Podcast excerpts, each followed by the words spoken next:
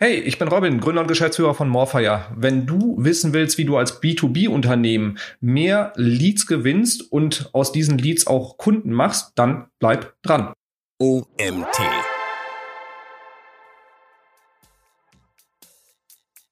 Als erstes Marketing und Vertrieb an einen Tisch setzen und mal gemeinsam wirklich das ganze Ding durchspielen und am besten auch wirklich noch den Kundensupport etc. mit reinnehmen und einfach mal zu, scha zu schauen, wo sind diese, diese ganzen Touchpoints und was sind eigentlich die Fragestellungen, die wir beantworten müssen als Unternehmen in diesem gesamten Prozess. Herzlich willkommen zum OMT Online Marketing Podcast mit Mario Jung.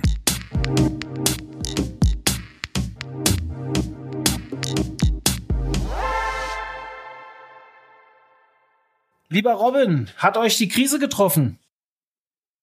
Lieber Mario, ja, äh, so wie, also an der Krise kommt keiner vorbei. Ähm, und äh, wir, wir sind zum Glück in der Position, dass wir zwar Auswirkungen merken, es ist für uns aber fernab von existenziell ist und wir nach einer kleinen Delle tatsächlich jetzt auch merken, dass das Geschäft wieder anzieht, ähm, weil wir mit, mit unseren Dienstleistungen sehr nah am, ähm, am Umsatz der Kunden sind und dementsprechend werden wir, glaube ich, auch erst die späteren Auswirkungen intensiver spüren. Das heißt, wenn es der Gesamtwirtschaft schlecht geht, wird es äh, jeden ein bisschen treffen. Hm. Wir gehen ja von der Rezension dieses Jahr aus. Meinst du, wir merken das sehr deutlich? So aller 2009, 2010 oder? Ich glaube, es wird anders. Es wird ähm, nachhaltiger sein, weil wir viel mehr Unternehmen haben, die noch in die Insolvenz gehen werden. Ähm, und es wird eine sehr starke Umverteilung im Markt geben, also von, von dem, sage ich mal, Sterben der Offline-Läden hin zu E-Commerce. Ich glaube, da werden wir einen nach, nachhaltigeren Shift im, im, in der Gesamtwirtschaft sehen. Und ähm, ich gehe davon aus, dass die Rezession uns alle treffen wird und ähm, stärker und anders wird als ähm, die, die von 2009. Mhm. Die Krise ist ja momentan in aller Munde. Wir wollen den Podcast jetzt nicht nur auf die Krise äh, münzen. Trotzdem, ein paar Fragen müssen wir natürlich dazu beantworten, beziehungsweise mal deine Einschätzung würde ich gerne hören. Die Krise ist jetzt seit zwei, drei Monaten relativ akut. Man hat davor schon ein bisschen was gehört. Wir wollten es vielleicht hier in Deutschland auch alle noch nicht ganz so wahrhaben im Januar, dass das hierher kommt. Jetzt ist es eine Zeit lang ähm, wirklich gehört zu unserem Leben. Was sind so die essentiellen Punkte, die du aus der Corona-Krise gelernt hast? Also der, der erste wichtigste Punkt war so, sei darauf vorbereitet, dass es scheiße laufen kann. Ähm, wir haben jetzt irgendwie eine extrem gute wirtschaftliche Entwicklung über die letzten Jahre gehabt und wenn wir uns das auch anschauen, wie Startups äh, finanziert worden sind, wie mit wie viel Geld um sich geschmissen worden ist. Irgendwie hat jeder, da ist offenbar davon ausgegangen, dass es jetzt permanent weiter nach oben geht. Und wir haben uns als Unternehmen für uns selber schon darauf vorbereitet, dass 2020 jetzt eher kein, kein Blumenpflücken wird, sondern dass es auch zur Sache gehen wird. Und dass äh, wir in der Rezession reinrutschen. Wir haben uns jetzt nicht gerade auf eine Pandemie vorbereitet. Das wäre ähm, so visionär waren wir dann doch nicht. Aber wir sind davon ausgegangen, dass 2020 ein schweres Jahr wird. Und mhm. dementsprechend haben wir unsere ganzen Prozesse, unsere, unser Team so aufgebaut, dass wir da sehr belastbar sind und gesagt, okay, wir, wenn es weiter gut läuft, dann werden wir auch weiter auf Wachstum gehen. Aber wenn, wenn wir merken, dass die Anzeichen schlechter werden, dann ähm, stoppen wir halt eben auch das Thema Wachstum und haben auch dann bei uns so das ganze Thema Portfolio und auch Kundenportfolio dahin ausgerichtet, dass wir kein Klumpenrisiko haben und waren dadurch dann auch ganz gut vorbereitet. So, und das, das ist so das Hauptlearning, sei darauf vorbereitet, dass egal wie toll Prognosen sind und egal wie euphorisch alle um dich drum herum sind, bereite dich darauf vor, dass es schlecht läuft. Und jetzt haben wir halt eben eine Situation, wo es nicht nur scheiße läuft, sondern irgendwie die, die Scheiße in den Ventilator reingeschmissen worden ist und sich richtig schön ver verbreitet hat. Und da entsprechend das gesamte Unternehmen so darauf vorbereiten, Marketing und Vertrieb insbesondere darauf vorbereiten, dass halt eben auch etablierte Kanäle auf einmal wegfallen können. Und da halt sehr, sehr stark in, in den Bereich Messbarkeit investieren, so dass du auch, egal was passiert, ähm, sofort Auswirkungen analysieren kannst. Und das, das sind so die Hauptlearnings, die wir eigentlich daraus ähm, gezogen haben und auf die wir uns glücklicherweise schon vorbereitet haben, ähm, unabhängig davon, ob wir mit Corona gerechnet haben oder nicht. Mhm. Für die Zuhörer, die jetzt Robin vielleicht noch nicht so gut kennen, vielleicht noch nicht so lange in unserem OMT-Kosmos unterwegs sind, Robin führt eine Agentur, ist Geschäftsführer von Morfire, eine relativ erfolgreiche ich kann mich relativ, muss ich gar nicht sagen, eine erfolgreiche Agentur aus Köln. Ähm, wenn du jetzt von Klumpenrisiko sprichst, heißt branchenunabhängig gedacht oder einfach nicht auf wenige Kunden fokussiert? Wie müssen wir das verstehen? Ja, beides. Ähm, ich, ich meine, es ist als, als Agentur guckt man natürlich auch, was irgendwie an, an Themen, an Anfragen reinkommt und kann, kann nicht komplett ähm, von, von alleine aus steuern, in welche Branchen man irgendwie seine Kunden hat, wie groß die werden etc. Weil wenn ein bestehender Kunde wächst und irgendwie immer größer wird, dann lässt man das natürlich auch nicht einfach so liegen. Aber wir, wir sind vom ganzen Portfolio her nicht von einer einzigen Dienstleistung, also von SEO oder nur von SEA abhängig, sondern sind da sehr breit aufgestellt. Ähm, wir haben Kunden aus unterschiedlichsten Branchen und wir haben keinen Kunden, der ähm, einen relevanten Anteil vom oder Prozentanteil vom Umsatz und vom Deckungsbeitrag erwirtschaftet. Wir haben größere und wir haben kleinere Kunden, aber wir haben keinen einzigen dabei, dass, wenn der wegfällt, dass es äh, für uns dann existenziell wird. Hm. Ähm, unser Podcast heute geht ja ein bisschen über das Thema B2B-Marketing, ein Thema, über das wir uns persönlich jetzt auch schon öfters unterhalten haben. Hast du das Gefühl, dass B2B-Unternehmen in der Krise schwerer getroffen wurden als B2C-Unternehmen oder nicht? Also gibt es da von deiner Seite irgendwelche Tendenzen? Nee, würde ich pauschal nicht sagen, weil wenn wir uns im, im B2C-Bereich die gesamte Travel-Branche, den Einzelhandel, Event-Branche, Gastronomie und sowas anschauen, die, die haben ja ähm, ma massiv auf den Deckel gekriegt oder beziehungsweise leiden massiv und werden auch weiterhin noch ähm, sehr lange brauchen, um da wieder rauszukommen, beziehungsweise ist die Frage, wird, wird das jemals wieder auf das alte Level kommen?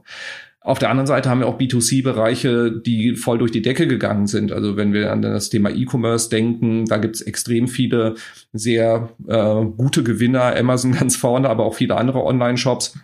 Ähm, also de dementsprechend kann, kann man nicht sagen, dass äh, das ein reines äh, B2B-Thema ist, wohingegen B2B auch ähm, Bereiche hat, die massiv getroffen worden sind, wenn wir so an Automotive, also die ganzen Automobilzulieferer auch denken.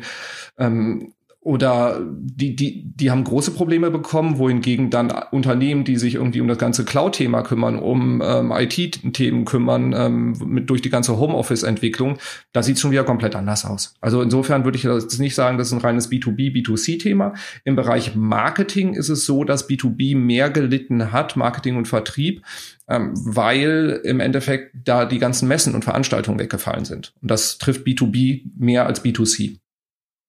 Hm. Hast du das Gefühl, dass das jetzt wirklich wieder losgehen kann? Mit Messen? Also die Messen und Konferenzen und so weiter? Äh, spielst du dann mit dem Augenzwinkern Richtung Demexco an? Ja, Quatsch, wie kommst du darauf? ähm, sehe ich im Moment nicht. Also ich weiß, äh, wenn ich es richtig gehört habe, dann auch große Unternehmen unserer Branche wie Google, die irgendwie bis Jahresende ihre Mitarbeiter im Homeoffice haben oder auch Facebook, die haben, glaube ich, jetzt irgendwie lassen gerade ein Viertel der Belegschaft wieder zurück. Ich glaube nicht, dass diese Unternehmen jetzt massiv ihre Mitarbeiter um den Globus schicken werden, ähm, einfach weil sobald einer betroffen ist, hast du einen Quarantänefall und musst irgendwie schon wieder einen halben Shutdown machen.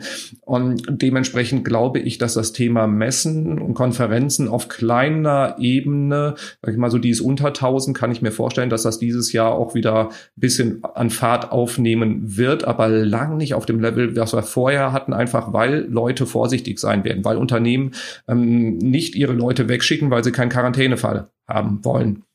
Und dementsprechend, ich glaube, es nimmt ein bisschen Fahrt auf, aber äh, vor Mitte 2021 würde ich nicht davon ausgehen, dass wir da äh, Veranstaltungen mit fünfstelligen Teilnehmerzahlen wieder erreichen werden. Hm. Ähm, ich kann an der Stelle vielleicht mal sagen, für unser Publikum jetzt aus dem OMT-Kosmos, äh, der OMT wurde ja verschoben, die Konferenz. Wir haben uns noch nicht durchgerungen, wirklich abzusagen oder es auf online zu stellen. Wir haben ja unser Agency Day und Freelancer Day online gemacht. Das war ein cooles Event, aber für den OMT mit der familiären Stimmung haben wir für uns ausgeschlossen, es online machen zu wollen und sind jetzt auf November gegangen. Und ähm, wir, wir sind uns ziemlich sicher, dass wir nicht mit der vollen Zahl agieren können. Aber trotzdem haben wir schon die Hoffnung, dass wir so eine kleine Veranstaltung, wir sind ja noch nicht mal vierstellig, vielleicht durchführen können, würden es aber niemals auf Risiko unserer Teilnehmer und schon gar nicht auf unser Risiko. Ähm, nee, es müsste ich jetzt eigentlich anders darum sagen, dass mir die Teilnehmer wichtiger sind als mein eigenes. Ihr wisst, wie ich es meine, gar nicht böse gemeint. Ähm, lasst uns ein bisschen von der Krise weggehen. Natürlich hat sich jetzt durch Corona einiges, ja, wie soll ich sagen, sensibilisiert, auch beschleunigt. Ich habe letztens so einen Spruch gehört wie Digitalisierung der letzten zwei Monate war deutlich größer als die Digitalisierung der letzten acht Jahre, also vor Corona.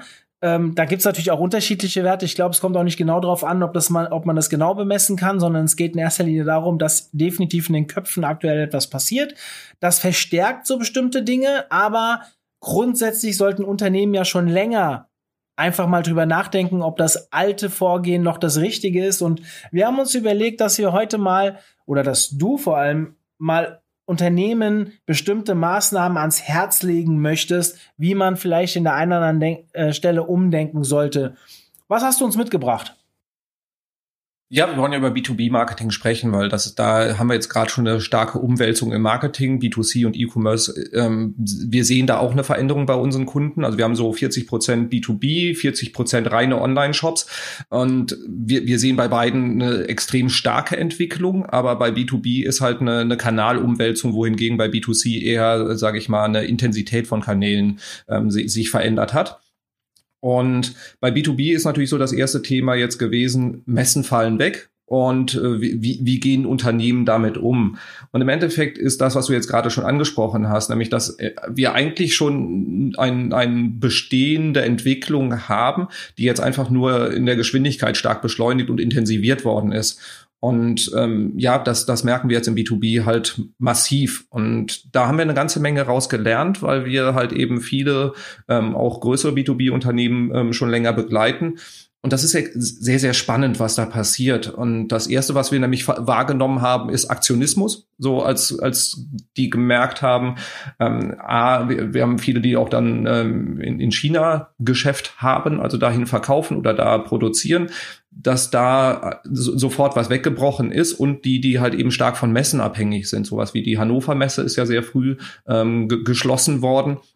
Und ähm, die, die haben das dann sehr stark gemerkt und da war dann so Aktionismus, okay, wie können wir das Ganze, was wir jetzt offline gemacht haben, in online schieben?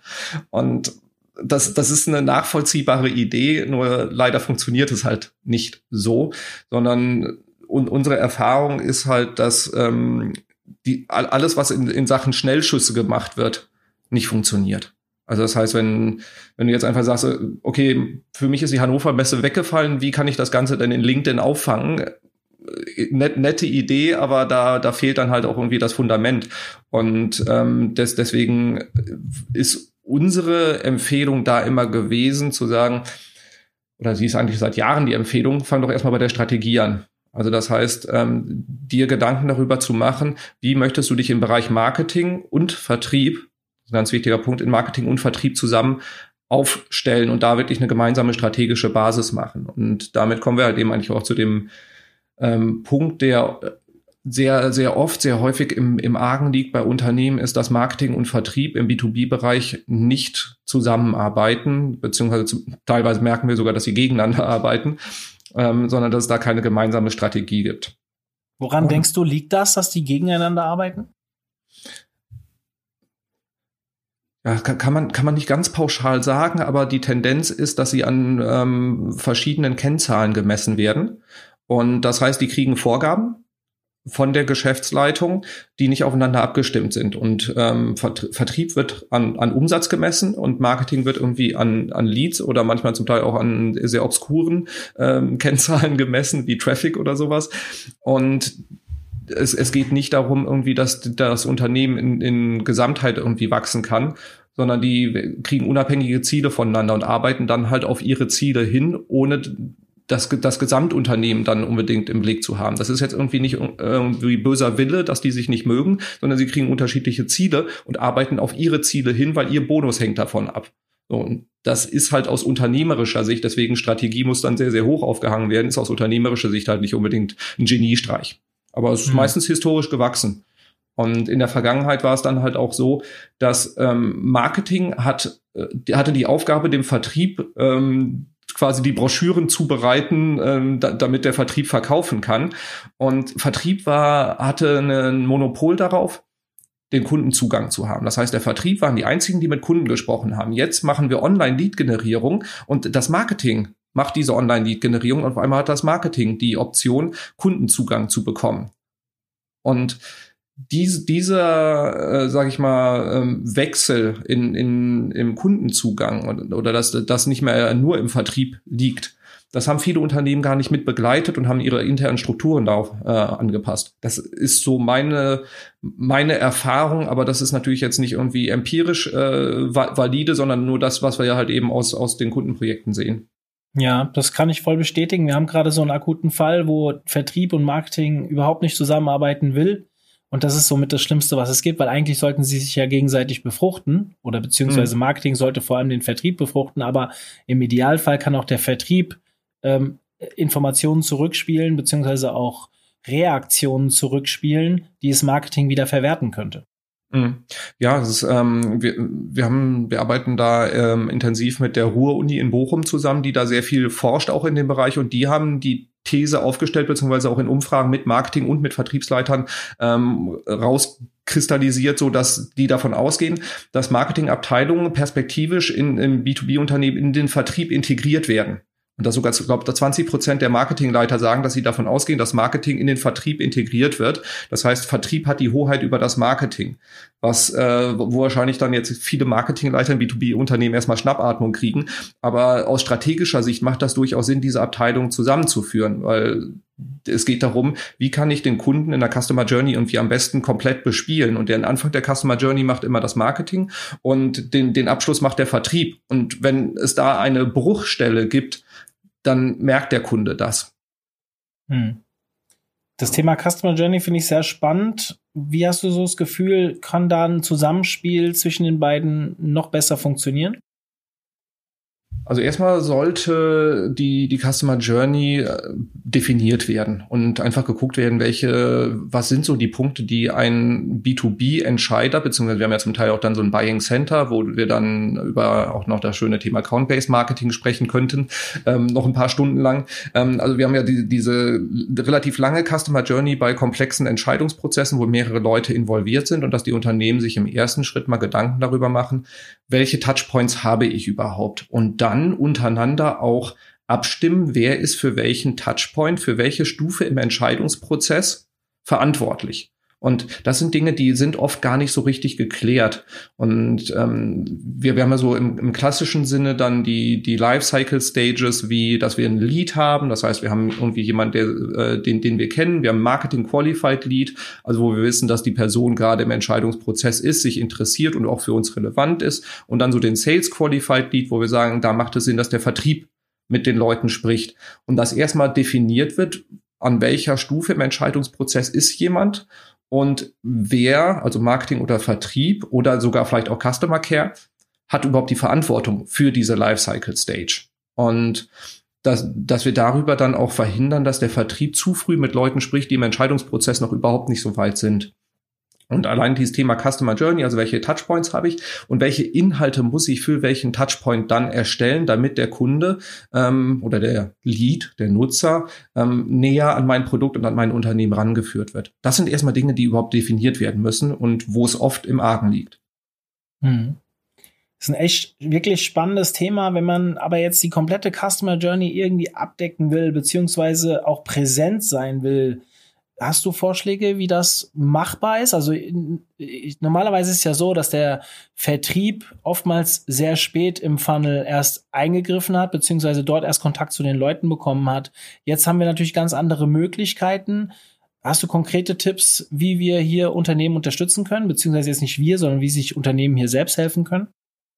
Ähm, als erstes Marketing und Vertrieb an einen Tisch setzen und mal gemeinsam wirklich das ganze Ding durchspielen und am besten auch wirklich noch den Kundensupport etc. mit reinnehmen und einfach mal zu, scha zu schauen, wo sind diese, diese ganzen Touchpoints und was sind eigentlich die Fragestellungen, die wir beantworten müssen als Unternehmen in diesem gesamten Prozess. Und das erstmal so zu definieren und dann geht es darum, Content zu erstellen. Und Content, das können Content kann ein Webinar sein, Content kann ein Telefonanruf auch von einem Vertriebler sein, wenn er nicht einfach nur da sein, sein Produkt pitcht. Ähm, Content können FAQs auf der Seite sein, aber auch Blogartikel, ähm, das können die Broschüren am Messestand sein, einfach zu gucken, welche Inhalte braucht der Nutzer, um in seiner Entscheidung positiv zu unseren Gunsten beeinflusst zu werden. Und ähm, auch, auch wie, wo muss er fachlich, inhaltlich, emotional abgeholt werden. Und das wirklich mit Marketing, Vertrieb und Customer Care gemeinsam zu definieren. Das ist so die Grundlage. Und weil wir hatten jetzt dann auch quasi in dieser äh, Aktionismusphase, dass Unternehmen angefangen haben, einfach White Paper zu erstellen. Ja, das kann man machen und wir versuchen Leads darüber zu generieren, nur wenn man halt diese dann einfach nur raushaut und nicht überlegt, in welcher Stufe im Custom, in der Customer Journey, im Entscheidungsprozess sind diese Sachen für wen relevant und was mache ich danach mit denen, dann, dann ist das ein Strohfeuer und bringt nichts. Was mache ich danach mit denen? Mit, mit den Leads oder mit den, mit den Leads? Ich will ein bisschen provokant fragen. Ich, ich finde es erstmal gut, dass du Content schon mal gut definiert hast, weil immer wenn ich von Content rede, denken die Leute erstmal an geschriebenes Wort. So, jetzt sind wir natürlich da viel tiefer drin, aber wenn ich in einem Unternehmen bin, dann wär, kommt voll auf die Frage, wer soll das denn dann schreiben? Dann sage ich, wer redet denn von Schreiben? Content ist in unterschiedlichsten Content-Formaten ausgeprägt. Du hast ganz viele eben genannt. Jetzt muss auch nicht jeder ein Webinar machen. Nicht jeder kann vor dem Publikum sprechen. Äh, äh, White Paper und so weiter. Ich finde das immer sehr, sehr spannend, gerade wenn ich mir so eine Customer Journey anschaue. Wo setze ich denn an? Der Vertrieb denkt ja gar nicht drüber nach, dass jemand, der Laufschuhe kauft, vielleicht das auslösende Ereignis ganz an, an einer anderen Stelle hat, weil ihn seine Frau verlassen hat. Ja, also kann ja theoretisch sein, der muss was an seinem Körper machen, weil er gesundheitlich Probleme hat oder wie auch immer. Das ist immer ein ganz cooles Beispiel. Und jetzt natürlich in so einer Customer Journey, ein Vertriebler wird sagen, ja, wie soll ich denn jetzt noch Leute ansprechen, die jetzt hier vielleicht äh, Beziehungsprobleme haben? Das macht doch für mich überhaupt keinen Sinn. Ich habe doch gar keine Zeit dafür. Und dann kommen wir immer sehr schnell an so Themen, was kann ich automatisieren, wie kann ich es automatisieren und da würde ich gerne ein bisschen noch mit dir drauf eingehen, weil ich glaube, dass das viele Unternehmen gar nicht im, im Blick haben, was es da theoretisch für Möglichkeiten gibt. Mhm. Ja, also die, was ich ursprünglich angesprochen habe, dass man im Prinzip Marketing und Vertrieb sehr eng zusammenbringen muss, ist ähm, eine sehr, sehr schöne Vorstellung, die äh, erfahrungsgemäß in Unternehmen ja auch nicht von heute auf morgen zu realisieren ist liegt in der Natur der Sache, macht auch Sinn, dass man da nicht irgendwie jetzt einfach mit der Axt durchrennt und alles klein haut und sagt, oh, ihr seid jetzt eine Abteilung, weiß man, das ist ziemlich viel Konfliktpotenzial und was wir aber sehen, was als gute Übergangslösung und auch sehr, sehr funktional und sehr effektiv ist, ist das Thema Marketing Automation, worauf du, glaube ich, gerade hinaus wolltest. Das heißt, wenn wir, Beispiel. Nutzer reinholen über. Also wir bleiben jetzt einfach mal äh, dabei, wir machen Webinare und wir machen Content, um die Leute relativ früh in der Customer Journey abzuholen. Ähm, sorgen durch SEO, durch LinkedIn dafür, dass die Leute auf unseren Blog kommen, die an den Webinaren teilnehmen etc. Ähm, wenn ich an einem Webinar teilgenommen habe, dann bin ich nicht unbedingt ab dem Moment äh, eine super gute Sales Opportunity, damit ich äh, das Produkt kaufe. Aber es ist ein guter Einstieg. Und dann die Nutzer mit Marketing Automation, sprich mit gezielten Impulsen, wo ich weitere Inhalte mache, also durch Content ähm, Autorität erzeuge und zeige, ich, ich bin eine Kompetenz zu dem Thema, aber auch versuche, die Leute dazu zu bringen, dass sie sage ich mal, nächsten Schritt gehen. So, wenn, wenn Sie zum Beispiel irgendwie ein Webinar wie, wie, äh, wie kann ich Laufen für Einsteiger machen, ist also jetzt außerhalb vom B2B-Bereich, aber ich glaube, der, der Transfer, den kriegt jeder hin. Ähm, mache ich äh, nehme am Webinar teil Laufen für Einsteiger, um halt eben da, äh, richtige ähm, Grundlagen äh, zu, zu lernen und dann den Leuten nachher irgendwie einen Test schicke oder eine Checkliste, worauf sie beim Laufschuhkauf achten sollten. Und die Leute, die dann darauf reagiert haben, die Mail geöffnet haben, ähm, vielleicht die Checkliste runtergeladen haben, da wissen wir, okay, die beschäftigen sich intensiver damit. Und denen dann einen Impuls zu schicken und guck mal, mach doch mal hier den Laufschuhtest und und dann machen die vielleicht so einen Online-Test dazu und bekommen dann ähm, ja drei, vier, fünf Beispiele von Schuhen, die dazu passen könnten äh, zu dem, was sie dann da ausgefüllt haben. Und Anschließend werden sie natürlich auch noch geretargetet zu diesen Schuhen. Und das ist das, wo, da sind wir dann im Bereich Vertrieb, ähm, wo dann der Vertrieb, also wenn ich mit so einer Person dann im 1 zu 1 spreche und sage, möchtest du nicht diesen Schuh jetzt mal, soll ich dir den mal zuschicken? Ist die Wahrscheinlichkeit viel, viel größer, als wenn jemand Beziehungsprobleme bei Google eingibt. Und im B2B-Bereich ist es mein, meine Erfahrung oft so, da gibt jemand Beziehungsprobleme bei Google ein und die sagen, hier ist mein Laufschuh. Ähm, da, da ist halt einfach eine riesen Lücke und Marketing Automation, sprich über E-Mail, über Messenger, über ähm, Impulse auf der Seite, wenn jemand zurück auf deine Seite kommt, da dann mit den richtigen Pop-ups und Messages zu arbeiten, ähm, um Leute näher an den Kaufentscheidungen, an eine Kaufentscheidung ranzubringen, ist ein extrem gutes Bindeglied, damit der Vertrieb ähm, mit den richtigen Leuten zum richtigen Zeitpunkt spricht und nicht zu früh. Ja, da kann man auch sehr viel Zeit sparen, indem man halt sich nicht verbrennt an Kontakten, die überhaupt nicht sinnhaft sind. das ist so ein Thema, das sehe ich immer wieder. Und äh, jetzt Thema, ich würde gerne mal das Thema Scoring ansprechen. Also du hast ja schon darüber geredet, ähm, Sales Qualified, Marketing Qualified und so weiter. Wie würdest du da so vorgehen? Also gerade im, im der Automatisierung, Automatisierung ist ja für viele einfach noch ein Fremdwort, muss man ja ganz klar sagen. Gerade so im Zusammenspiel in Abteilungen, wo dann halt der Marketingleiter noch mal eine Generation weiter ist wie wir. Kann man das noch sagen mit 40? Weiß ich nicht. Ich glaube, Generationen werden ja 30 Jahre Taktung. Äh, das wäre vielleicht ein bisschen gemein. Die sind in Rente, aber sagen wir mal, Ü50 ist, vielleicht den Online-Kontakt nicht so extrem hat und noch mit einem uralten CRM arbeitet und so weiter. Also das ist überhaupt nicht negativ gemeint. Diese Firmen sind ja auch erfolgreich gewesen. Teilweise sind sie es auch noch, je nachdem, in welcher Nische sie jetzt gerade unterwegs sind. Aber man kann einfach viel mehr erreichen durch äh, den Online erreichen wir halt viel mehr. Das ist halt einfach äh, und vor allem auch genauer. Man kann ohne Streuverluste oder mit weniger Streuverlusten arbeiten. Aber wenn ich dann in das Thema Auswahl reingehe, wann entscheide ich denn, wie wäre denn praktisch mal so ein Fall oder auch vielleicht ein Nichtfall, ja, vielleicht auch mal so ein Fuck-up, wo man erklären kann, wie man so jemanden bewertet. Wir reden dann von Scoring-Modellen. Wir müssen jetzt keine direkten Punkte dahinter hängen, aber ähm, wie würdest du da vorgehen? Mhm. Ich hatte ja schon an, so erzählt, äh, es, es, gibt ganz, ganz viele mögliche Touchpoints, die ich habe, die ich vor allen Dingen halt auch ähm, aktiv befeuern kann, um Leute dazu zu bewegen, eine gewisse Reaktion zu zeigen. Und jede Reaktion, es gibt positive und negative Reaktionen, ähm, dann in einen Score reinfließen zu lassen. Genau, wie, wie ich eine Punktegewichtung mache, ähm, total egal, sondern es geht nur darum, dass ich halt erstmal definiere, welche Touchpoints habe ich und was bedeutet der Touchpoint für mich, wie schätze ich diesen Touchpoint ein in der Entwicklung eines Kunden im Rahmen seiner Customer Journey. Äh, so Fuck up kam, kam tatsächlich passenderweise auch diese Woche war es, glaube ich, ja. Ich habe mich für ein, ich habe bei, bei LinkedIn habe ich eine, eine, einen gesponserten Post gesehen für ein Webinar, äh, nee, für, für ein E-Book, was ich spannend fand von einem Softwareanbieter. Oh, habe ich mir runtergeladen.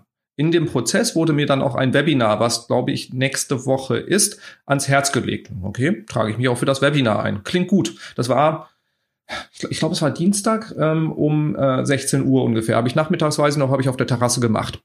Und am nächsten Morgen um 8.30 Uhr bekomme ich einen Anruf von diesem Anbieter, ähm, ob sie nicht mit mir mal über diese Software sprechen könnten.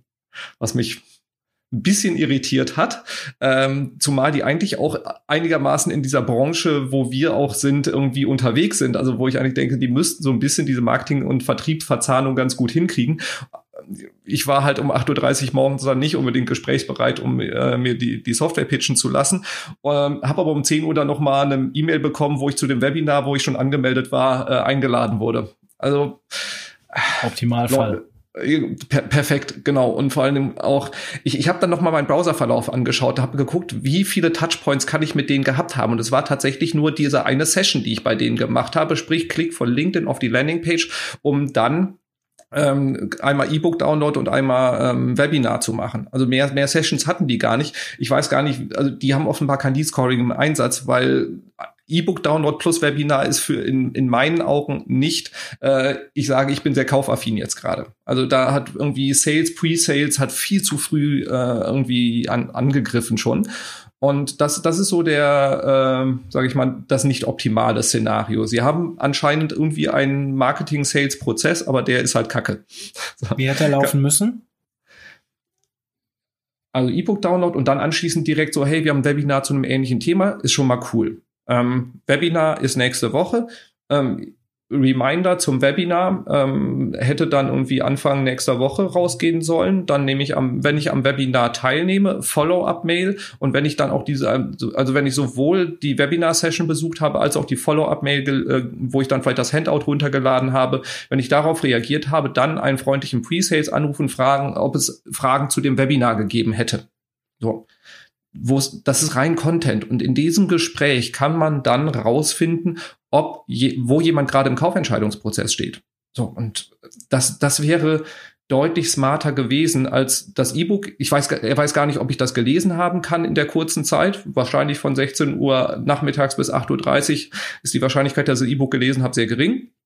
Und ähm, gib doch mal das Webinar. Und wenn ich an dem Webinar nicht teilnehme, kann er sagen, hey, ich habe das Webinar noch recorded für dich, weil viele konnten gerade zu dem Termin nicht. Ich habe es dir jetzt nochmal zugeschickt und dann noch anzurufen, sagen, hey, äh, war es spannend für dich oder warum hast du nicht teilgenommen, so sinngemäß. Und da, da einfach Anstöße zu schaffen oder wenn ich zurückgehe auf die Webseite, erneuter Website-Besuch kann genauso ein Indikator sein, wo dann der, der Score, der Lead-Score hochzählt, weil die Person ja gerade wieder im aktiven Modus ist und auf der Suche offenbar ist.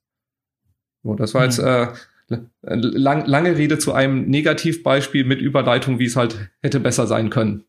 Ja, finde ich total spannend. Deswegen, weil ganz viele dieses Gefühl, glaube ich, auch gar nicht haben. Auch vielleicht gar nicht haben können, weil sie diese Erfahrung nicht haben. Ich meine, Robin, du machst das jetzt wie lange? 10, 15 Jahre? Äh, ich genauso. Natürlich äh, lief bei uns am Anfang auch nicht alles so, wie es jetzt heute läuft, aber die Erfahrung ist halt da. Und es gibt doch genug Leute, die diese Erfahrung teilen, sei es jetzt hier im Podcast, in Webinaren. Bei euch findet man extrem viel guten Content auf der Webseite zu, zu diesen Themen. Beschäftigt euch damit und versetzt euch doch mal in die Lage eures Kunden.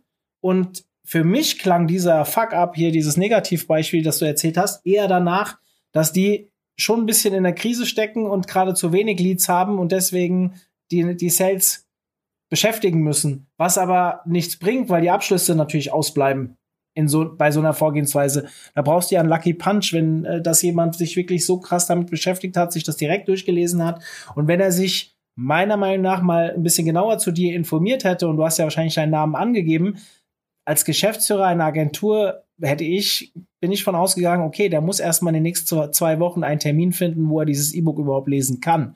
Da hätte es wahrscheinlich noch mal zwei, drei Reminder gebraucht, dass du auch dran denkst in zwei Wochen noch, dass du das mal downgeloadet hast. Und je nachdem, wie du darauf reagiert hättest, hätte ich halt versucht, das Ganze weiter aus, ähm, auszuschmücken. Thema, was ich immer mehr gerade so Thema Customer Journey, ich bin immer noch bei der Customer Journey, irgendwie scheint es sich hier durch, wir hätten den Podcast vielleicht auch anders nennen sollen, so, keine Ahnung, Customer Journey für B2B Marketing oder so. Lange Rede, kurzer Sinn. äh, Top of the Funnel, Middle of the Funnel und Lower Funnel. Vielleicht erklärst du mal kurz, was das bedeutet. Wir haben zwar schon ein bisschen drüber geredet eben, auch wenn die Leute es wahrscheinlich nicht zuordnen können. Und hast du konkrete Maßnahmen oder Kanäle, die du in bestimmten Bereichen empfehlen würdest? Ja, also erstmal so die, dieses äh, Thema Funnel und Customer Journey, das ist ja eine, eine schöne Diskussion, kann man mit dem Olaf Kopp auch sehr schön drüber diskutieren. Also darf man jetzt Funnel sagen oder ist es eine, eine, eine Customer Journey? Ähm, Funnel heißt also ne, übersetzt einfach nur Trichter ähm, und Funnel ist für mich einfach nur die eine ne erleichterte Variante, um eine Customer Journey darzustellen. Ähm, und wir wir arbeiten als Agentur mit dem See Think Do Care Framework von Avinash Kaushik, was wir selber auch bei uns visualisieren mit einer Trichtergrafik. Allerdings ähm, ist uns auch klar, dass die Leute nicht irgendwie oben in so einen Trichter reingekippt werden und dann da durchgeschoben werden und unten als Kunden rauskommen. Das ist äh, die idealtypische Vorstellung, aber die hat mit der Realität Qualität nicht allzu viel zu tun. Sie hilft uns aber und auch Kunden zu verstehen, dass es da einfach diese unterschiedlichen Stufen gibt. Und wir unterteilen dann den Kaufentscheidungsprozess ähm, ganz, ganz kurz, ganz kurz, ich wollte kurz was dazu sagen. Für die, die nicht wissen, um was es da geht, wir haben mit Robin schon mal ein Webinar zu dem Thema aufgenommen. Das verlinke ich in den Show Notes.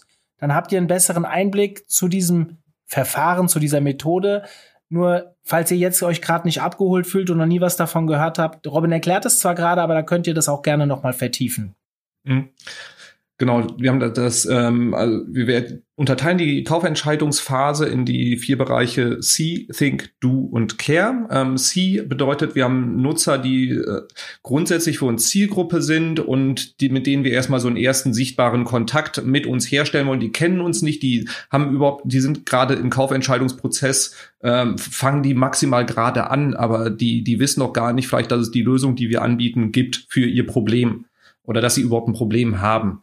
Das ist so diese erste Phase, wo wir erstmal einen Erstkontakt herstellen müssen. Dann haben wir danach die Think-Phase, wo Nutzer darüber nachdenken, eventuell mal eine Entscheidung zu treffen. Das heißt, die suchen, fangen gerade an, nach den, den Laufschuhen zu suchen oder generell sich damit wie, Laufen für Anfänger zu beschäftigen. Das heißt, die wollen gar nicht einen Schuh kaufen, die wollen erstmal wissen, wie sie loslaufen könnten. Und das ist Middle of the Funnel und die C-Phase ist Top of the Funnel. Und das Ganze wird oft als Trichter visualisiert, wobei wir wissen, dass die Leute nicht durch so einen Trichter durchlaufen, sondern mal von unten nach oben und wieder zurückspringen und da äh, sehr, sehr obskure Wege auch manchmal gehen, bis sie dann tatsächlich kaufen.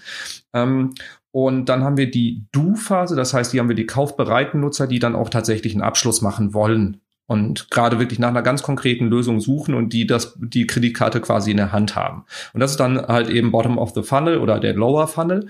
Und im B2B-Bereich ähm, ist, ist das natürlich auch dadurch, dass wir sehr komplexe Produkte haben, oft sehr lange Kaufentscheidungsprozesse, wo viele Nutzer involviert sind, ist das natürlich eine große Herausforderung, diese gesamte Customer Journey dann auch adäquat zu bespielen.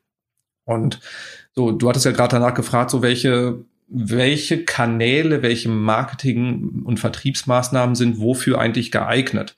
Und da sehen wir so im B2B-Bereich, Top of the Funnel, jetzt sehr, sehr viel, ähm, sehr stark gekommen in den letzten, sag ich mal, 12 bis 18 Monaten ist das Thema LinkedIn, wo ich Zielgruppe habe, ähm, die auch sehr gut adressieren kann, die aber nicht kaufaffin sind, was ähm, von vielen äh, Coach-Coaches äh, gerade sehr missverstanden wird und dass äh, die Leute auf LinkedIn einfach anhauen und denen direkt was verkaufen wollen. Funktioniert nicht, sondern in, in LinkedIn ist ein Kanal, wo ich sehr gut Autorität aufbauen kann, mich positionieren kann für ein Thema, Reputation aufbauen kann ähm, um Leute darauf aufmerksam zu machen, dass ich eine Lösung habe, die sie interessieren könnte. Und das ist halt eben ähm, ein guter Kanal, um das da erstmal zu platzieren, aber nicht um da den Abschluss zu machen. Und da drumherum halt eben das ganze Thema Content Marketing. Also LinkedIn funktioniert nur über Content Marketing, SEO funktioniert nur über Content, über guten Content. Und also alles, was ähm, Top of the Funnel und Middle of the Funnel ist, ähm, sollte mit Content bespielt werden und da halt eben ja drumherum im B2B, LinkedIn und Co.